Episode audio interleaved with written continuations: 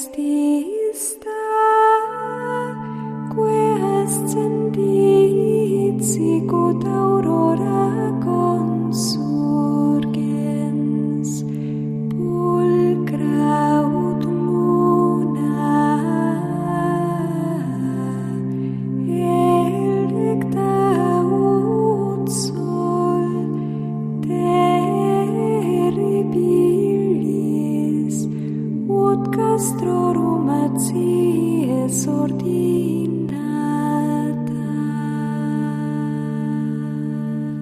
Comienza Sor Ángela María, Madre y Maestra, dirigido por el Padre Sebastián Moreno.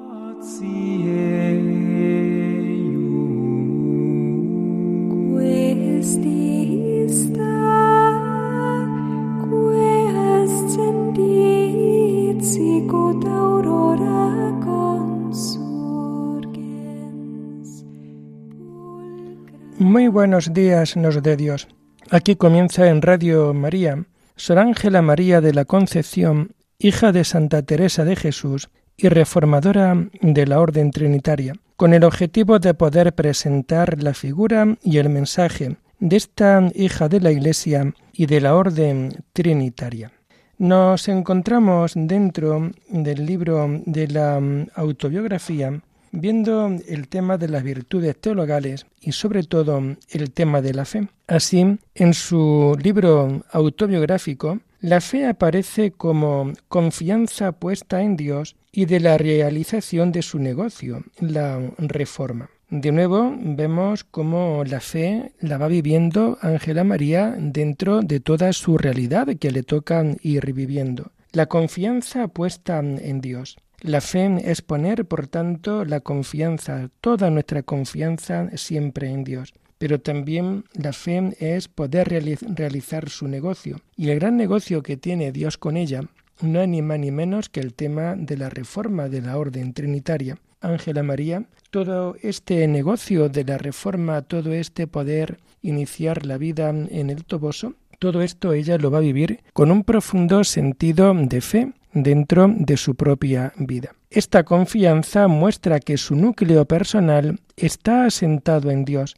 por lo que no experimentará nada negativo. Cuando se tiene la certeza de la fe, nada negativo va a embarrar, va a inturbiar esta relación. Con esta confianza se va a arrojar en Dios. Todo lo ve como disposición divina. Al llegar a Medina del Campo, ella y su hermano Francisco rezan un rato grande confiando en que Dios le iba a solucionar el problema de su vocación, como así fue, pudiendo introducirse dentro de la comunidad de las Trinitarias de Medina. En toda su etapa prefundacional, con muchos problemas, ella no tiene más recurso que acudir a Dios. Y vaya que con esa fe con la que acudía, porque realmente problemas los hubo y bastante graves, bastante serios. Y aunque el temor de Dios es bueno, más le agrada la confianza en Él. Ella siempre ha contado y siempre ha partido precisamente del gran temor que hay que tener al Señor. Pero si grande es el temor de Dios, ese respeto a su santo nombre, mucho más importante es el tema de la confianza en Él porque en definitiva es el artífice de que la reforma se haya podido llevar a cabo.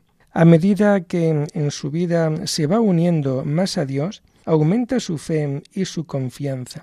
Y esto es algo normal, esto es algo lógico dentro de la vida de los hombres, dentro de la vida de la persona. Conforme más nos unimos a Dios, más aumenta nuestra fe y más tiene que aumentar también nuestra confianza. Dios es el que la saca de Valladolid. La confianza en Dios se convierte en certeza de sus comunicaciones. Su confianza en el Señor es tal que le oye decir, cuida de mis cosas, que yo cuido de las tuyas.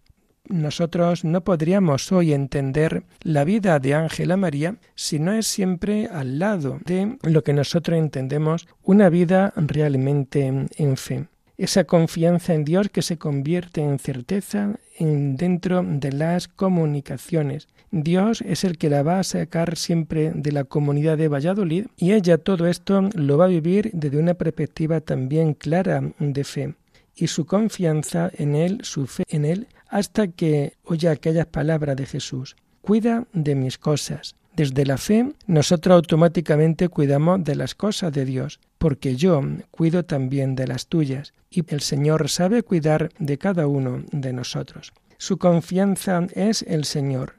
Podremos decir que su fe está puesta plena y totalmente siempre en el Señor, y es tal que en la oración le habla con mucha familiaridad y cariño a personas auténticas de fe cuando esa fe va realmente dentro de nuestras propias vidas, nos vamos dando cuenta de esa gran realidad. Es decir, se le trata al Señor con gran familiaridad, se le trata al Señor con mucho cariño, tanto de parte de Dios como también de parte del alma. Ella hace continuos actos de confianza en Dios. Hoy también nosotros en esta mañana pues podríamos también preguntarnos hasta dónde puede llegar nuestra fe, hasta dónde la fe informa toda nuestra vida, hasta dónde esta virtud de la fe hace que toda nuestra vida la tengamos orientada solamente en Dios, en su ternura, en su misericordia. Ella continuamente va a realizar continuos actos de confianza en Dios y también nosotros debemos de crecer continuamente en esos actos profundos, actos sinceros, actos reales, siempre de confianza en Dios. Su fe, su confianza en Dios se hace camino. Y así hay una cita de ella en donde leemos, El camino por donde Dios quiere llevarme o me lleva es la fe pura y desnuda.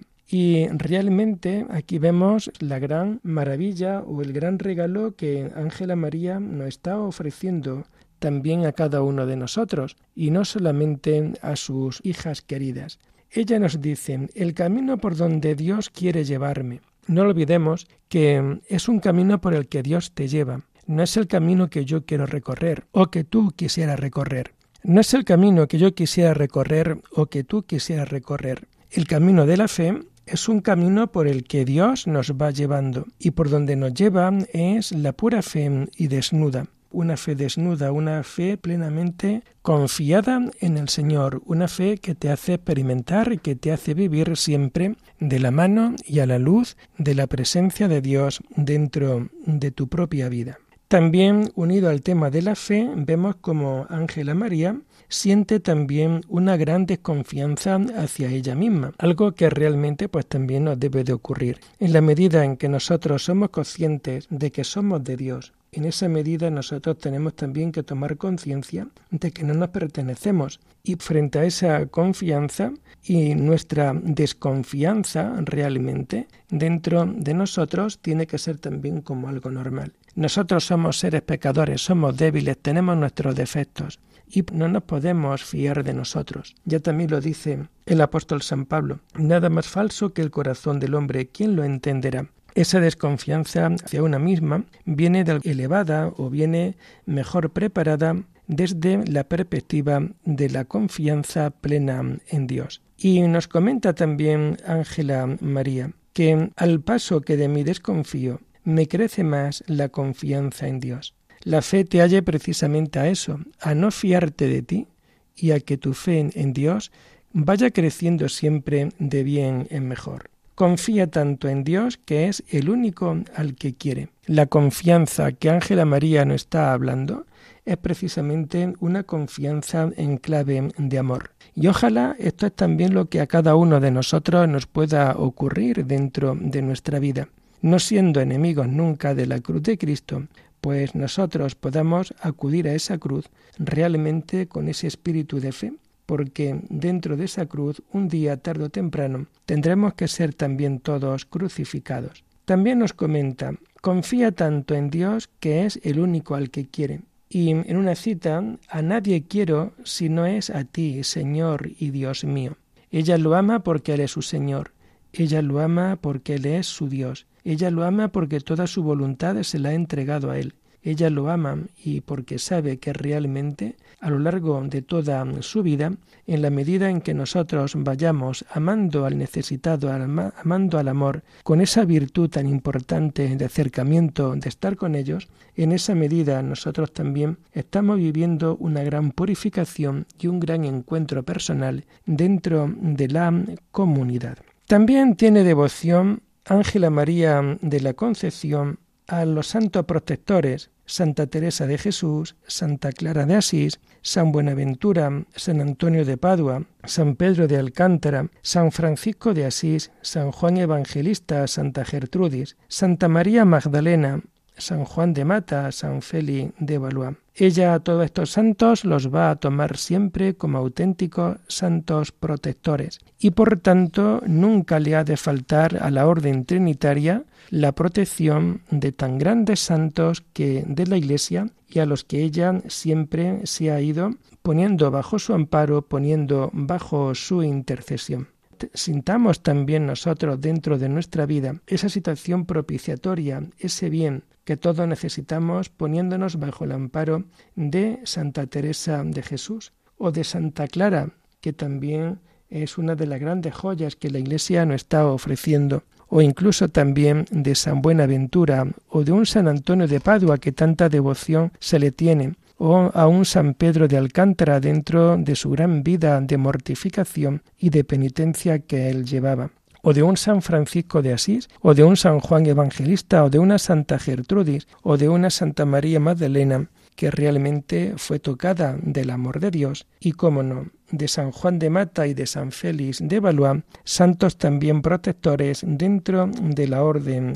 trinitaria. Todos aparecen citados en sus escritos, y ella tenía un gran conocimiento de la vida de fe, de la vida espiritual de estos grandes hijos de la Iglesia y también nosotros tenemos que sentir el gusto de por cada uno de estos santos y ojalá poco a poco ir conociendo, ir viviendo siempre al amparo, a la luz de la palabra de Dios dentro de nuestra propia vida.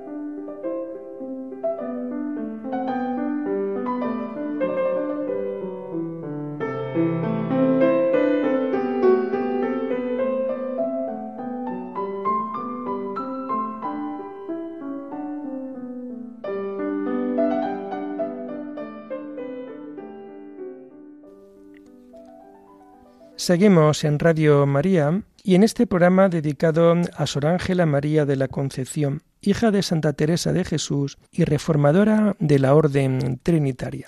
Vamos a introducirnos dentro de estos textos que tanto gustan y que tanto nos pueden sorprender dentro de la vida de esta religiosa, pero sobre todo por la gran actualidad que pueden tener dentro también de nuestras propias vidas. Nos comenta Ángela María en el libro de la autobiografía. En el oficio divino siento gran gozo, porque allí sirvo y obedezco. Sirvo porque amo y alabo. Obedezco porque el Señor me lo manda por los preceptos de la obligación de mi estado. Y como allí no sólo el alma, mas también el cuerpo tiene su empleo en Dios, esto me da un gusto muy grande. De nuevo, la profundidad y la belleza, el estilo que Ángela María tiene para presentarse delante de nuestras propias vidas. Está hablando del oficio divino. La misión de la vida contemplativa, la misión de la vida consagrada, es precisamente rezar el oficio divino cada día.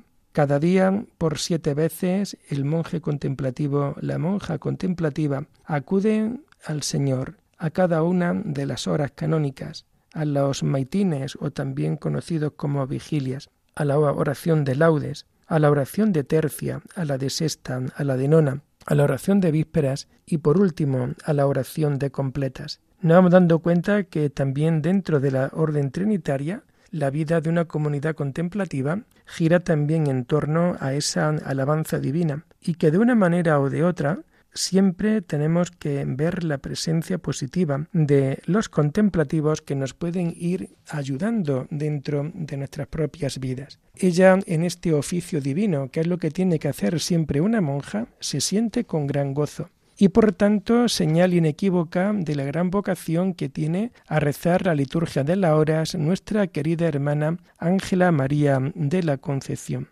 Nos comenta también, en el oficio divino siento gran gozo, porque allí sirvo y obedezco. Y nos podemos preguntar, ¿y de qué manera sirve, de qué manera obedece Ángela María en aquel lugar de la oración? Sirvo porque amo y alabo.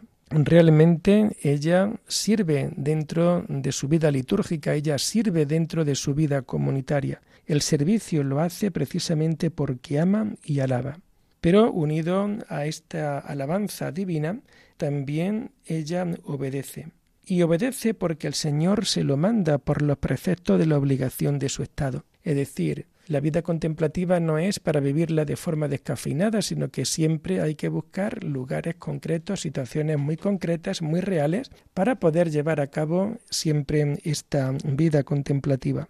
Hoy ella nos viene a decir obedezco porque el Señor me lo manda por los preceptos de la obligación de mi estado. Y nos vamos dando cuenta cómo en cualquier cosa o en cualquier circunstancia el tema de la obediencia es siempre un tema clave dentro también de nuestras propias vidas. Ángela María nos sigue recordando que obedece porque el Señor se lo manda y como allí no solo el alma, mas también el cuerpo tiene su empleo en Dios, por tanto, en la vida eterna, esto me da un gusto muy grande. Y es que realmente hay personas que cuando desde pequeños les podemos poner la base de una vida en fe, la base de una parroquia, digamos, haciendo todo lo posible por llamar a la evangelización, oye, pues en esa medida todo va a ir funcionando. Bueno, pues, más también el cuerpo tiene su empleo en Dios y me da un gusto muy grande todas las cosas de Dios, todas las presencias de las imágenes sagradas en Dios son siempre serio, algo serio, algo importante dentro de nuestra vida.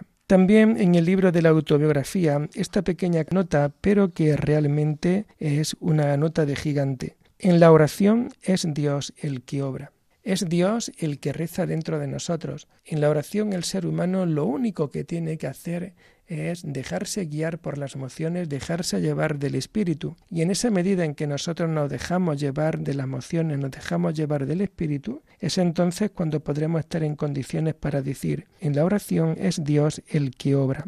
Y realmente esta figura del Señor regulando siempre con su toque, con sus campanas, la vida del convento, la vida para ir a rezar, la vida para ir a trabajar, la vida para ir a leer, la vida para ir a comer. Oye, pues todo esto hace que nuestra fe sea cada vez una fe más real, más profunda, más auténtica, una fe que no se queda simplemente en cualquier tipo pues de, de espectáculo al margen de la vida y de lo que debe de ser. También en el libro de la mm, autobiografía nos comenta Sor Ángela María. En la oración me hallo movida a pedir que me perfeccione el Señor, me haga pura y pueda merecer el que me ponga por sandalia en sus divinos pies. De nuevo, dos grados profundos de oración que podemos ir viendo, que podemos ir compartiendo nosotros dentro de nuestra vida. En la oración me hallo movida a pedir que me perfeccione el Señor.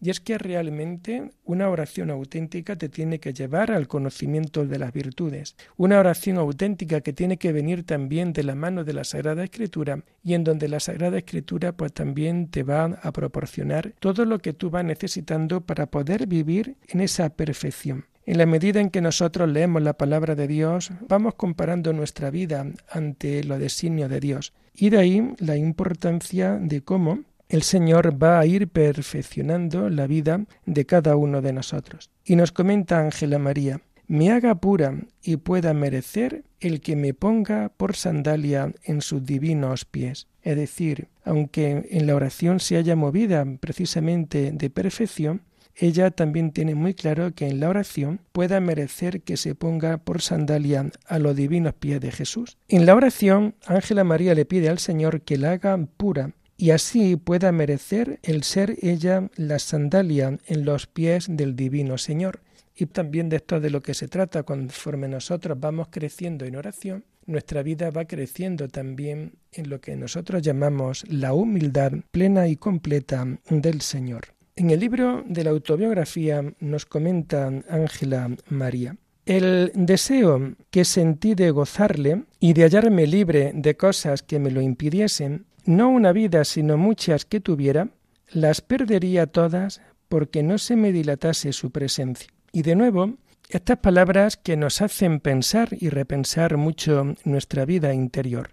El deseo que sentí de gozarle, es decir, cuando una persona realmente es de oración real, es de oración auténtica, su gran deseo es poder experimentar gozar al Señor. Y por ello ella nos dice, el deseo que sentí de gozarle y de hallarme libre de cosas que me lo impidiesen, es decir, tú quieres gozar al Señor a través de la oración, pero para ello también tienes que quedar libre, tienes que encontrar libre tu alma, libre de las cosas que te pueden impedir esta realidad. No una vida, sino muchas que tuviera, las perdería todas, porque no se me dilatase su presencia. Lo importante que Ángela María nos quiere decir en este pequeño número es la importancia de tener a Jesús en el sagrario es la importancia de que cuando nosotros hacemos la oración, conviene hacerla siempre delante del sagrario, delante de su presencia. Y así, todos juntos, la comunidad unida, irse santificando poco a poco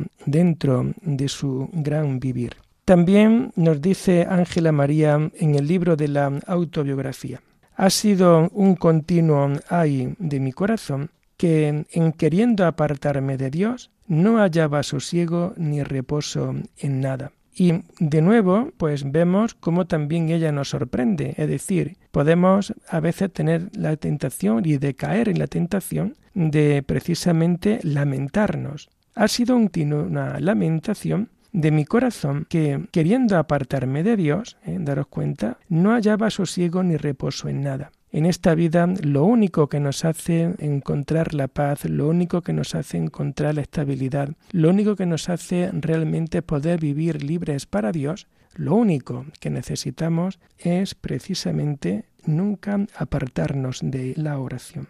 Tu gran sosiego y tu gran reposo no la vas a encontrar en la nada. Tu gran sosiego, tu gran reposo, donde únicamente lo vas a encontrar es en el descanso de tu alma con Dios, en el descanso de tu alma siempre en la vida de Dios. También en el libro de la autobiografía nos comenta Ángela María, el alma que está en gracia, aunque siempre en la misma, está participando de la luz y de la comunión de Dios. Y así se ve su hermosura. De nuevo, cómo ella sabe afinar el espíritu dentro de sus escritos y nos vuelve a recordar el alma que está en gracia, ese alma que está haciendo lo que debe de hacer continuamente en Dios, aunque siempre es la misma, y realmente el alma, nuestra alma siempre es la misma, está participando de la luz y de la comunicación de Dios que no nos falte a nosotros nunca la luz y la comunicación de Dios, y así poder ver también la hermosura.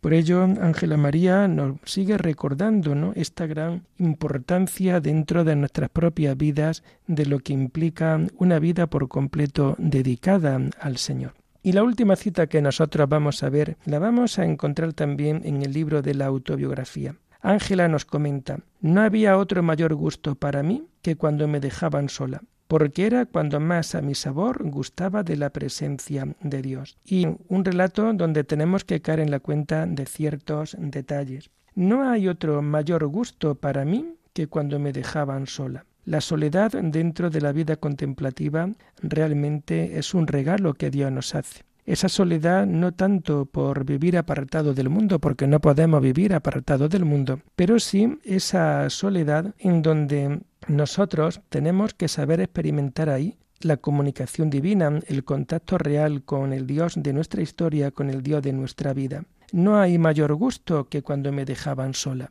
Tenemos que gastar tiempos en soledad para vivir la oración. La religiosa trinitaria tiene también que saber buscar dentro del afán de cada día y del trabajo de cada día su tiempo personal para poder llevar adelante a cabo siempre ese gran gusto de la oración. Y nos comenta Ángela María, porque era cuando más a mi sabor gustaba de la presencia. A mayor soledad, mayor presencia de Dios contemplativo es capaz de valorar siempre precisamente este tema de la soledad, este tema de la presencia, y entre soledad y presencias, entre presencia y soledades, irnos acercando poco a poco al gran misterio de la vida, al gran misterio que Dios nos quiere ir estableciendo dentro de nuestras circunstancias. Y vamos a dejarlo aquí por hoy, invitándoles ya a seguir este programa el lunes de la semana que viene, si Dios lo quiere. Alabada sea la Santísima Trinidad, sea por siempre bendita y alabada.